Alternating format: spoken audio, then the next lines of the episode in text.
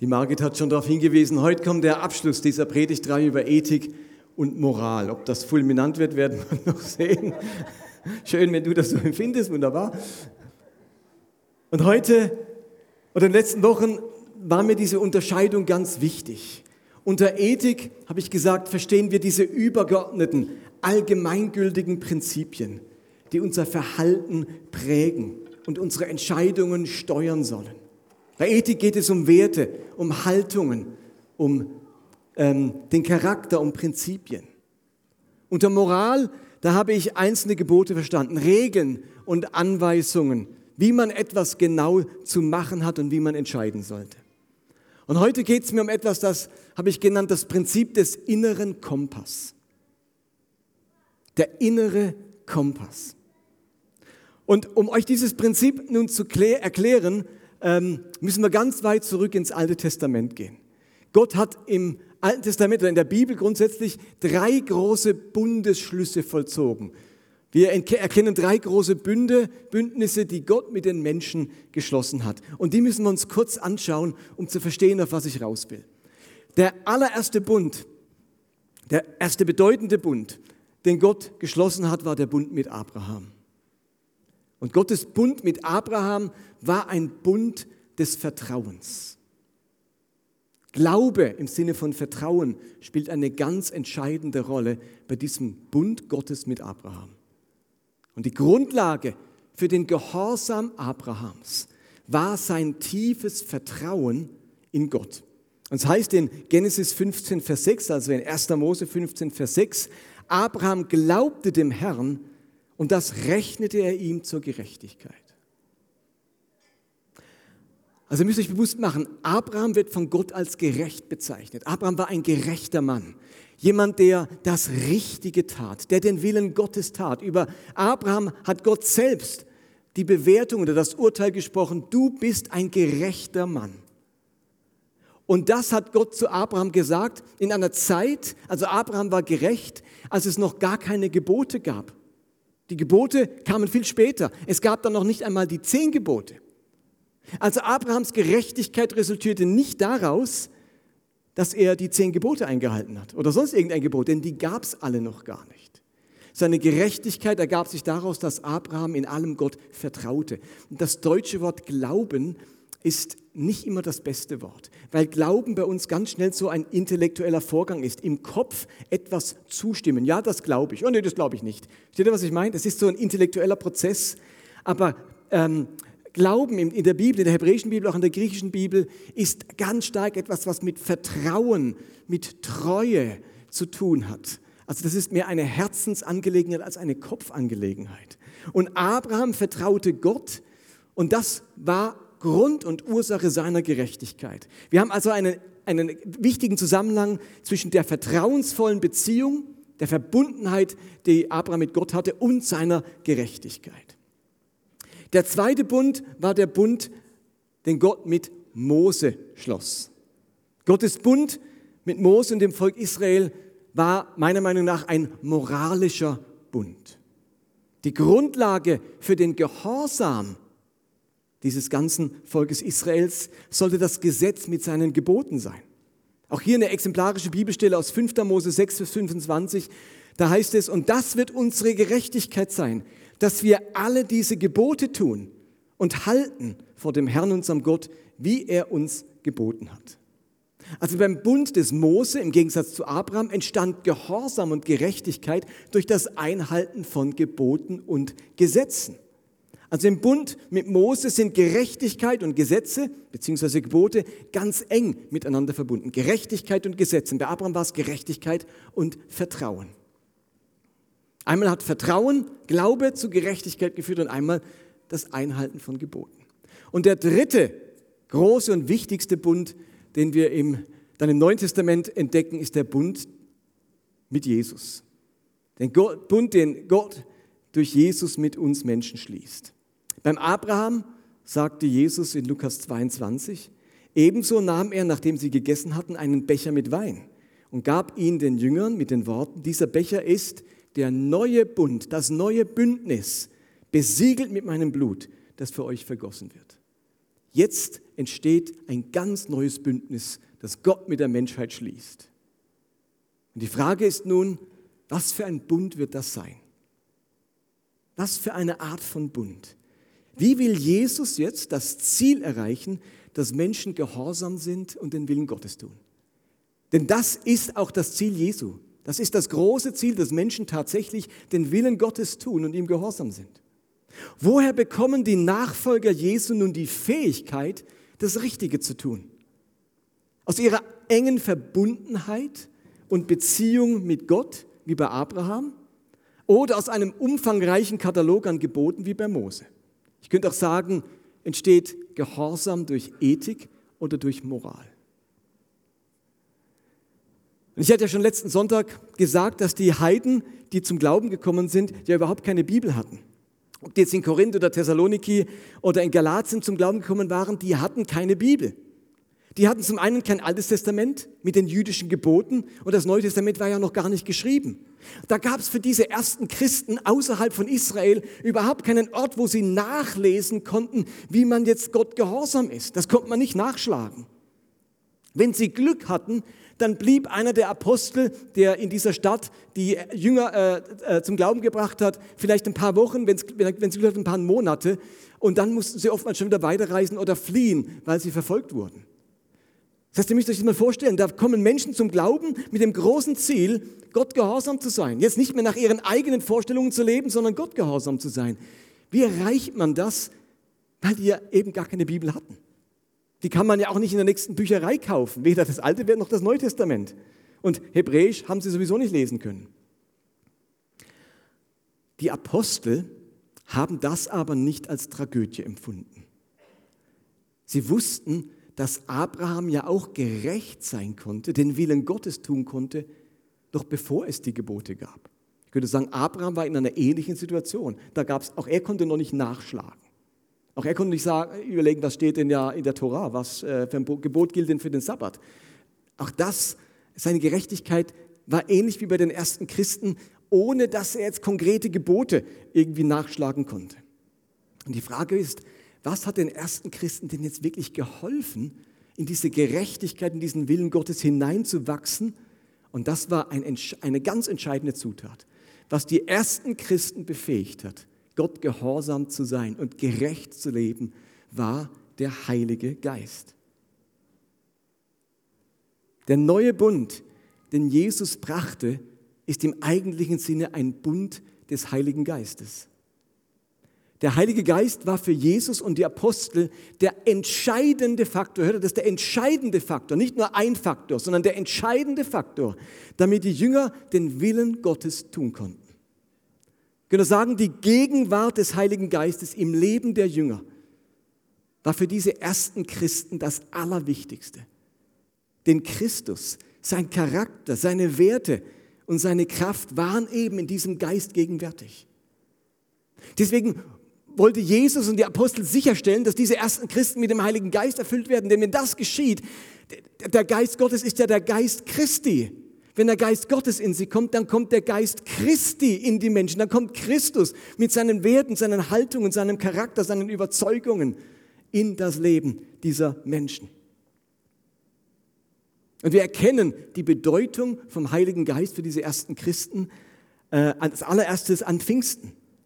Denn dort hat Jesus den Apostel gesagt, wissen wir alle, wartet in Jerusalem, bis der Heilige Geist auf euch kommt. In anderen Worten, unternehmt nichts, erstmal nichts machen, bis der Heilige Geist kommt. Sie mussten warten. Vielleicht hat sich schon in den Fingern gejuckt, loszustürmen und der, den Welt, der Welt von der Auferstehung zu erzählen.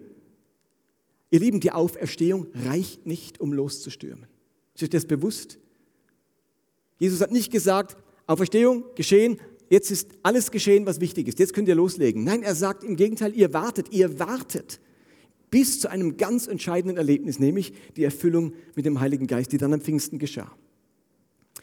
Kurze Zeit später ging einer dieser Jünger nach Samaria, einer Provinz ähm, in Palästina, und hat dort den Menschen von Christus erzählt. Und nun haben dort die Menschen zum Glauben gefunden. Sie wurden Jünger. Und nun hat Philippus sofort die Apostel in Jerusalem gerufen. War ja nicht so eine weite Reise und gesagt, kommt bitte nach Samaria, hier sind Christen entstanden, hier sind Menschen zu Jüngern Jesu geworden. Und nun kommen Petrus und Johannes nach Samaria, nicht um sicherzustellen, dass möglichst alle neuen Gläubigen eine hebräische Bibel bekommen haben und alle Gebote auswendig lernen, sondern was, warum kommen sie? Apostelgeschichte 8, Vers 15. Die beiden Apostel kamen nach Samaria und beteten für die Gläubigen, dass Gott ihnen seinen Heiligen Geist schenken möge. Als ihnen aber die Apostel die Hände auflegten, empfingen sie den Heiligen Geist. Die kamen nach Samaria, um sicherzustellen, dass die auf alle Fälle den Heiligen Geist bekommen. Wieder einige Zeit später kommt Petrus in das Haus eines römischen Hauptmanns namens Cornelius. Er hat eine extra Einladung bekommen von einem Engel, dass er Petrus holen soll, um ihm das Evangelium zu verkünden.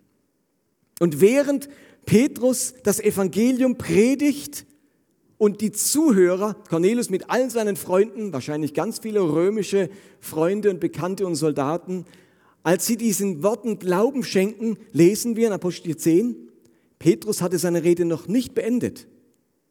Da wollten alle sofort ein neues Testament kaufen.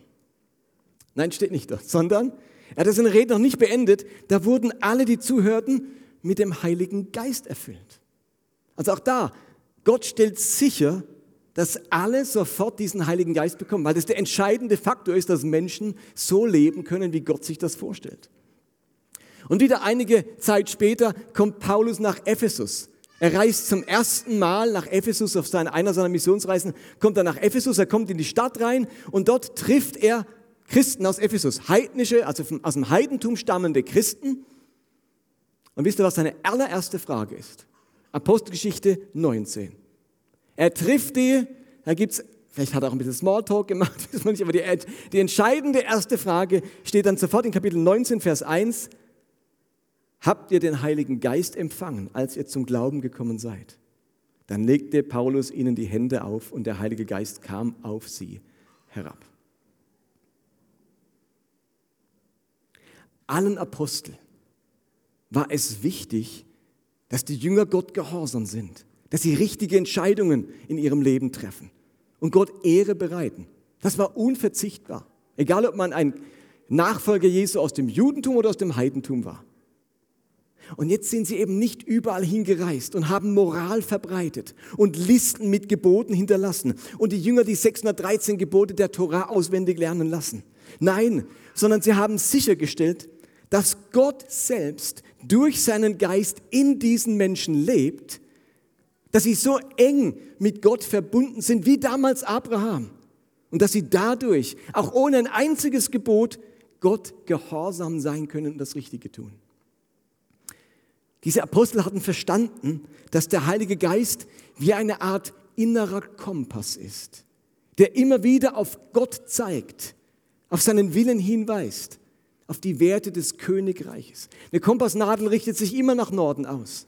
Der Heilige Geist als Kompass in uns versucht uns immer wieder auf Gott, auf seinen Willen, auf seine Werte, auf die Idee des Königreichs auszurichten.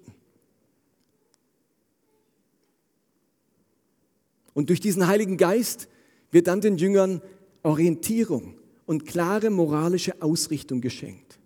Also der Heilige Geist will in uns Werte prägen und einen Charakter formen, der von sich aus, genau von innen aus, intrinsisch, aus von uns innen heraus in der Lage ist, nach dem Willen Gottes zu leben. Und was ich jetzt so geschildert habe, mehr geschichtlich, also in dieser Stadt ist jetzt passiert und so weiter, das formuliert Paulus dann später im Korintherbrief theologisch. Die Idee, dass wir einen inneren Kompass haben, dass uns der Geist zum Gehorsam bringt, das formuliert Paulus theologisch im zweiten Korintherbrief, indem er sagt, Gott hat uns fähig gemacht, Diener des neuen Bundes zu sein, eines Bundes, der sich nicht mehr auf das schriftlich niedergelegte Gesetz gründet, sondern auf das Wirken von Gottes Geist. Denn das Gesetz bringt den Tod, aber der Geist Gottes macht lebendig. Das sind, das sind fulminante Verse. Ich lese es nochmal. Gott hat uns fähig gemacht oder befähigt. Ihr Lieben, Gott hat dich befähigt. Wenn du den Heiligen Geist hast, hat Gott dich befähigt. Ein Diener des neuen Bundes zu sein, einer, der diesen neuen Bund lebt und erfüllt. Eines Bundes, der sich nicht länger auf das schriftlich gelegte, niedergelegte Gesetz gründet, sondern auf das Wirken von Gottes Geist. Denn das Gesetz bringt den Tod, aber der Geist Gottes macht lebendig. Das sind Wahnsinnsverse, wo deutlich wird, dass die Idee einer Moral, eines Gesetzes nicht wirklich Leben bringt, sondern dass es der Geist Gottes ist. Dieser Bund, den Jesus gebracht hat, eben, das ist kein Bund des Buchstabens und des Gesetzes, es ist kein Bund der Moral. Das war der Bund des Mose. Der Bund von Jesus ist vielmehr ein Bund des Geistes und damit ein Bund der Ethik. Dieser Bund lehrt uns eben ethische Prinzipien durch den Geist in uns und nicht einzelne oder viele Einzelgebote. Der Geist vermittelt uns die Werte des Himmels und den Herzschlag Gottes. Und darum lautet ein weiteres und vielleicht das anspruchsvollste, aber auch höchste ethische Prinzip, dass die, dass, ähm, die entscheidenden Faktoren für Gehorsam in unserem Leben nicht eine Vielzahl von Geboten und moralischen Anweisungen sind, sondern das Erfülltsein mit dem Heiligen Geist und damit ein Leben in ganz enger Verbundenheit mit Gott. Also der Heilige Geist in uns ist nun unser moralischer Kompass, damit wir richtig handeln und entscheiden können. Ich schaue in eure Maskengesichter. Ist das, konnte ich das gut herleiten für euch? Warum der Geist Gottes so wichtig ist als innerer Kompass? Ihr Lieben, auch 10.000 Gebote und 10.000 moralische Anweisungen für jedes Detail des Lebens garantieren noch überhaupt nicht Gehorsam und richtige Entscheidungen. Die Geschichte Israels beweist das ja auf Schritt und Tritt, dass die Israeliten mit all diesen Gesetzen ja gerade nicht zu einem unglaublich fulminanten Gehorsam gekommen sind, sondern immer wieder trotz der Gebote von Gott abgefallen sind und am Ende in die assyrische und babylonische Gefangenschaft geführt wurden wegen ihres Ungehorsams. Warum ist der Heilige Geist so wichtig für unser Leben? Und darum immer wieder die Anweisungen im Neuen Testament, die uns auffordern, werdet voll Geistes oder den Geist dämpft nicht oder seid brennend im Geist.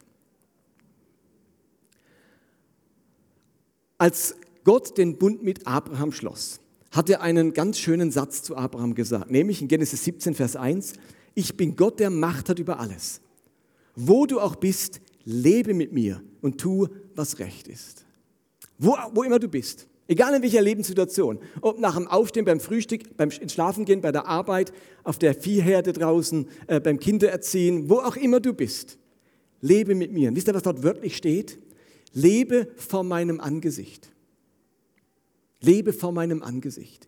Damit will Gott zum Ausdruck bringen, lass uns so eng miteinander verbunden sein so stark aufeinander bezogen sein, dass wir uns wie immer in die Augen schauen können. Wir haben einander immer im Blick. Ich habe dich im Blick und du hast mich im Blick.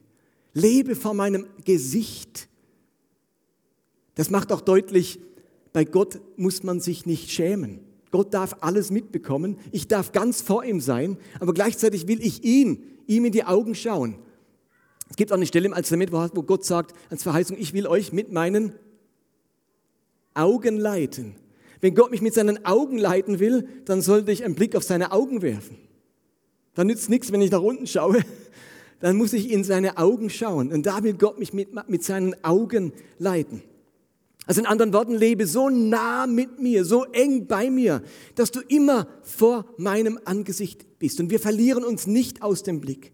Und genau das ist es, was der Geist Gottes uns ermöglichen möchte. Er schenkt uns eine Nähe zu Gott. Gott in mir, Gott in meinem Innern, sodass er mein Leben ganz stark lenken, prägen und leiten kann.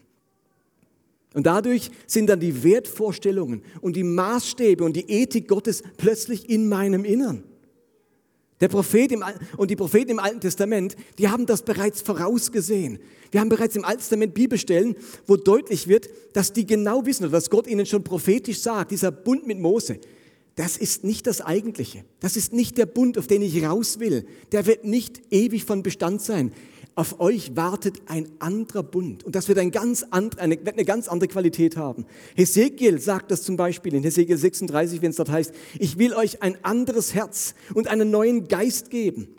Ich nehme das versteinerte Herz aus eurer Brust und gebe euch ein lebendiges Herz. Mit meinem Geist erfülle ich euch, damit ihr nach meinen Weisungen lebt und meine Gebote achtet und sie befolgt. Das ist die Idee. Ein Herz, das lebendig ist, das erfüllt ist mit dem Geist. Und plötzlich sind wir Menschen befähigt, das zu tun, was Gottes Geboten entspricht. Und der Prophet Jeremia sagt in Jeremia 32, ich Gott werde es bewirken, dass sie nur eins im Sinn haben und nur eins erstreben, mich alle Zeit zu fürchten. Und ich werde einen ewigen Bund mit ihnen schließen, dass ich nie aufhören werde, ihnen Gutes zu tun. Ich lege ihnen Ehrfurcht von mir ins Herz, sodass ich sie nicht mehr, sodass sie sich nicht mehr von mir abwenden. Da geschieht etwas Innerliches. Das ist, versteht ihr, das ist der große Unterschied des Christentums zu allen anderen Religionen. Dort ist alles auf das Äußere angelegt, auf äußere Riten, auf den äußeren Vollzug von Religion. Und wenn der wegfällt, bleibt nichts mehr übrig. Im Christentum haben wir ganz stark einen innerlichen Prozess. Von innen heraus will Gott uns verwandeln und nicht durch noch engere Anordnungen, wie wir genau zu leben haben und welches Gebot und in welcher Situation wir was machen müssen, alles schriftlich niedergelegt, Gehorsam zu erzeugen. Dieser Geist in uns ist wie eine ethische Musikalität entwickeln. Es gibt ja Menschen, die haben so ein musikalisches Gehör, oder? Wer von euch denkt, er hat so ein musikalisches Gehör? Und wieso habt ihr das? Wahrscheinlich, weil ihr viel Musik gehört habt und gemacht habt. Es ist eigentlich auch ein bisschen in die Wiege gelegt, hat auch was mit Genen zu tun. Aber ein musikalisches Gehör kann man auch sich aneignen. Ich spiele jetzt einen Akkord. Und jetzt guckt ihr mal mit eurem musikalischen Gehör, ist das ein Dur-Akkord oder ein Moll-Akkord? Gucken wir mal, wer ein musikalisches Gehör hat. Also ich spiele jetzt mal einen Akkord. Ich das Piano an. Okay.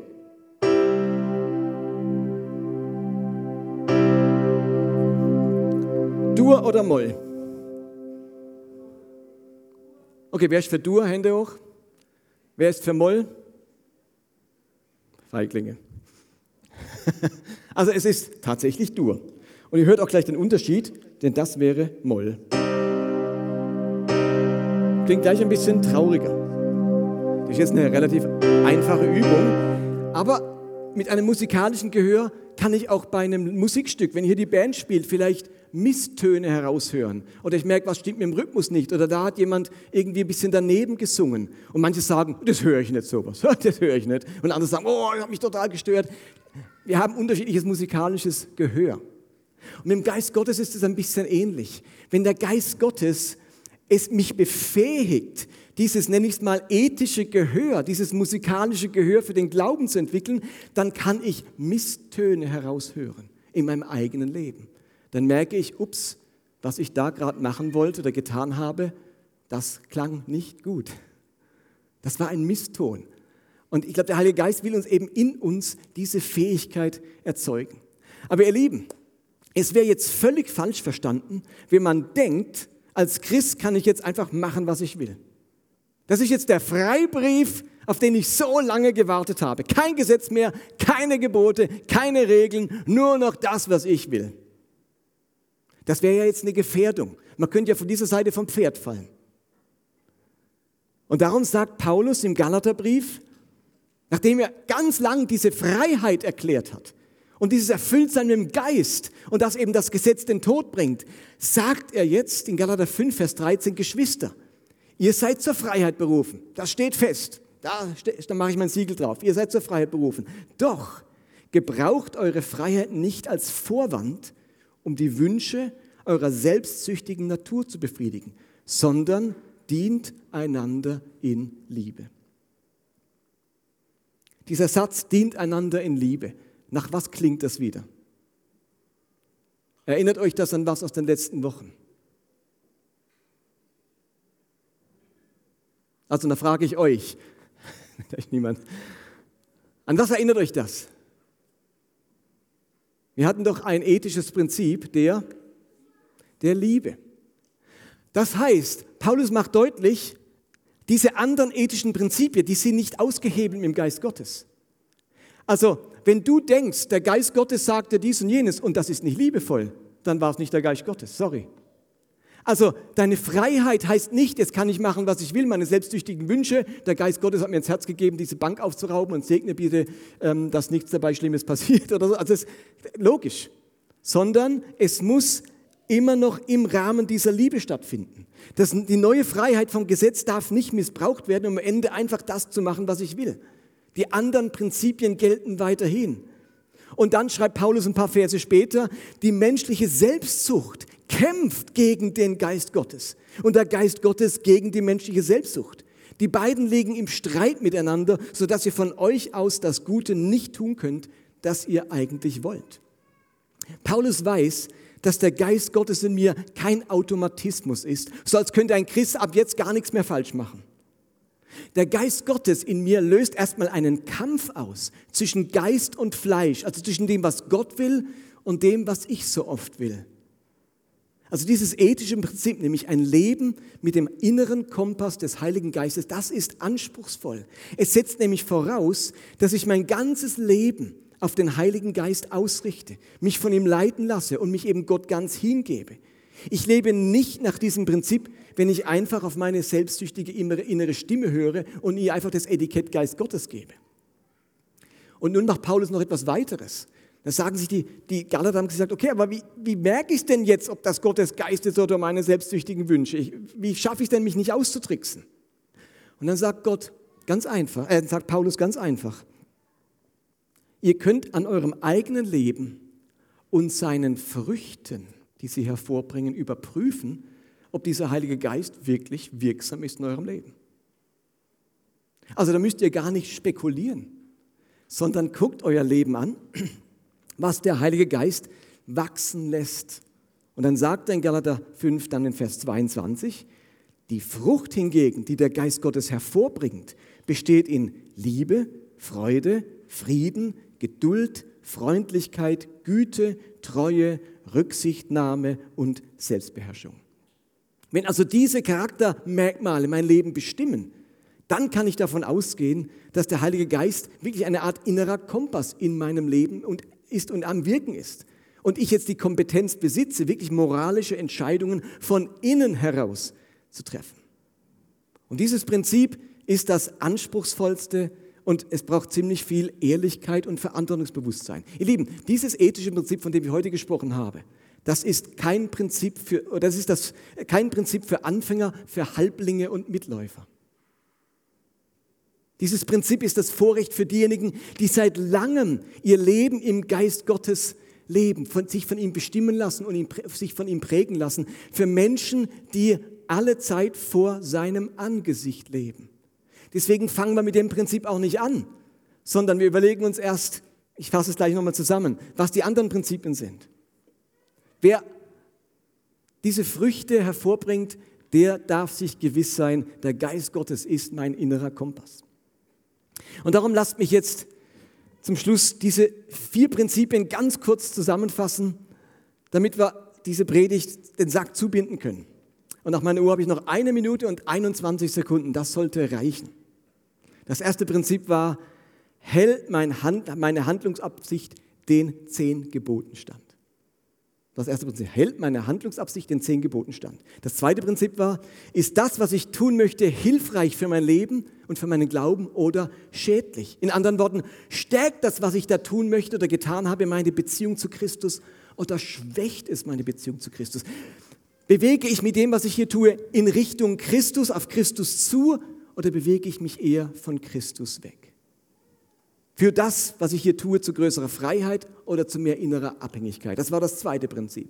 Das dritte Prinzip war, ist es liebevoll und rücksichtsvoll den anderen in meinem Umfeld gegenüber, was ich da tun möchte. Wäre ich damit einverstanden, dass das, was ich hier tue, auch andere an mir tun würden. Und das vierte Prinzip von heute war, der Heilige Geist ist unser innerer Kompass, der uns immer wieder auf das Gute, auf das Richtige, auf das Göttliche und das Heilige ausrichtet. Und weil der Heilige Geist unsere Persönlichkeit und unsere Natur nicht einfach ausschaltet, ist dieses vierte Prinzip eben ein Prozess. Etwas, das wir im Laufe unseres Lebens immer mehr entwickeln. Das Herausbilden eines musikalischen, eines geistlichen Gehörs, um zu wissen, was der Wille Gottes ist. Und mit diesen vier Prinzipien sind wir mit dem Thema nicht durch. Ich glaube, wir werden immer wieder mal über Ethik und Moral sprechen und immer konkreter werden. Und vielleicht vermisst ihr jetzt nach dieser Predigtreihe, warum bist du nicht konkreter geworden? Warum hast du nicht konkret gesagt, was denken wir jetzt bei Elia zu Homosexualität oder zu diesem oder jenem? Ich glaube, dass diese Prinzipien, lasst uns mal eine Zeit mit ihnen leben. Lasst uns mal eine Weile Erfahrung damit sammeln. Und vielleicht machen wir dann nächstes Jahr eine Reihe, wo wir Let's Talk About Sex machen oder so irgendwas. Und dann werden wir konkreter. Aber mir ist wichtig, dass ihr eure eigene Mündigkeit und euer eigenes Verantwortungsbewusstsein entwickelt mit diesen Prinzipien. Und dann gucken wir, zu welchen Ergebnissen wir als Gemeinschaft miteinander kommen. Das heutige Prinzip braucht den Heiligen Geist. Und mein Eindruck ist in der jetzigen Zeit mit all den Herausforderungen von Corona bis zum Ukraine-Krieg, es war selten so wichtig, die Kraft und den Mut und die Hoffnung des Heiligen Geistes zu empfangen. Und darum möchte ich euch einladen, dass wir jetzt noch einen Song singen und miteinander unserem Hunger, unserer Leidenschaft, unserer Sehnsucht nach dem Heiligen Geist Ausdruck verleihen. Okay? Und für die, die Gäste sind oder das nicht so gewohnt sind, für uns als Christen ist das Gebet die beste Art und Weise, Gott und sein Wirken in unser, hier in unser Leben zu bekommen. Gebet ist der Schlüssel und das Mittel, um Gott unsere Anliegen und das, was wir uns wünschen, zum Ausdruck zu bringen. Deswegen möchten wir da jetzt drum beten und Lieder sind, wie ihr wisst, gesungene Gebete. Darum wünsche ich mir, dass wir uns im Moment jetzt ausstrecken. Vergesst mal, was der links oder rechts macht. Bring deiner eigenen Sehnsucht nach dem Heiligen Geist in deinem Leben Ausdruck. Lass uns aufstehen und das Lied singen, O Herr, gieße Ströme lebendigen Wassers aus.